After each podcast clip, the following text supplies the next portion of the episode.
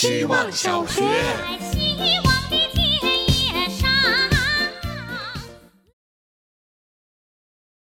大家好，我是小伙子。今天一分钟的主题是：也不会踌躇满志，也不会万念俱灰。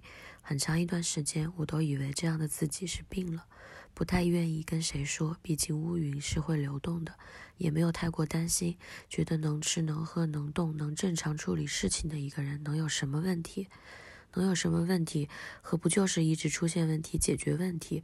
是反复平行出现在日常的心理活动。比方说，刚看了心动的 offer，想起来其实上周我们在跟客户的一场商务谈判中打了一场漂亮仗。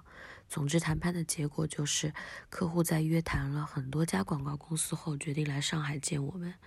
换做以前，我们一定高兴坏了。但时间说，最好别这样。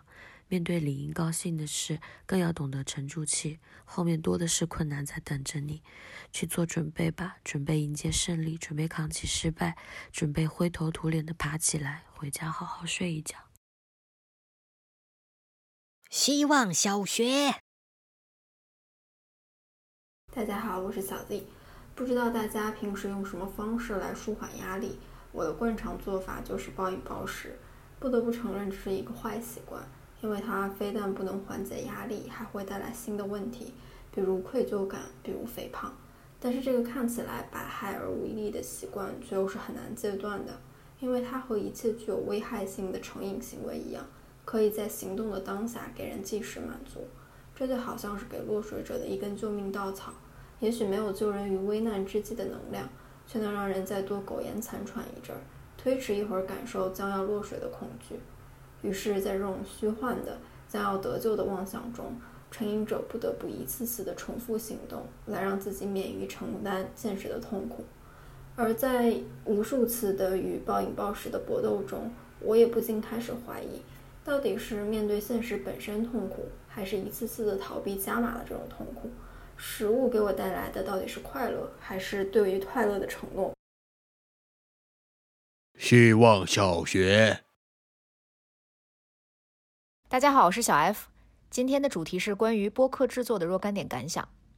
找到喜欢的领域，电影、建筑、音乐、金融，或者不想从宏大的课题入手，就从今天吃了什么开始聊。找到身边最有趣的朋友，挖掘他身上最吸引你的故事和经历，请他吃饭，跟他唱 K，但是过程中不要偷偷打开录音，还是要正儿八经的把他请到屋子里坐下聊天，深入了解话题。录制前要多读书、多看报、少吃零食、多睡觉，但切记不要掉书袋。态度比内容更加代表表达的意义。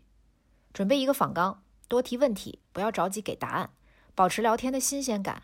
吵架什么的，录制过程中吵更带劲。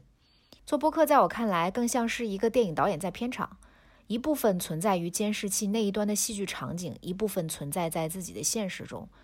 录制的按钮就是开机的信号。开机之后就要全场安静，不能自如的吃喝拉撒。但是慢慢看到自己的一部分在虚构的平行空间里延伸，这种短暂的分裂让我们成为创作者。希望小学，大家好，我是小包包。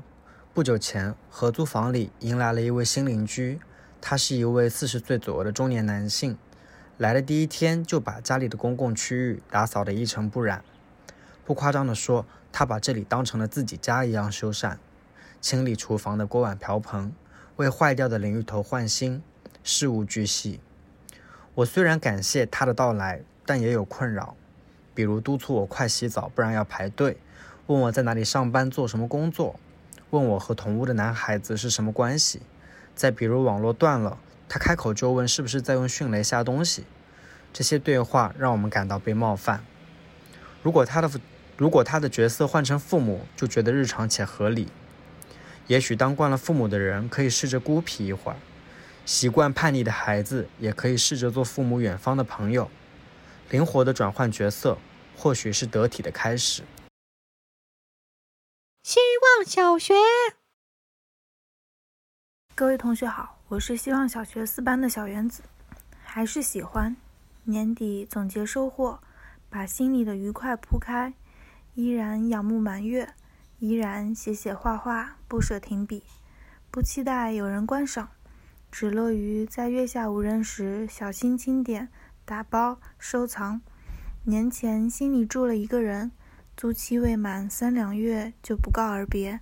不知道是不是新房里陈设太满，小心打扫删减，慢慢发现自己未曾留意的空间，放下执念的红线，依然心存感激一年的真诚，实时的铺满了自己。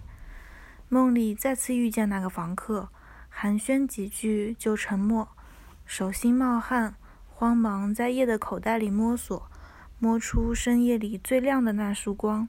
在背后小心打了蝴蝶结，连着心里的那把钥匙一起递出。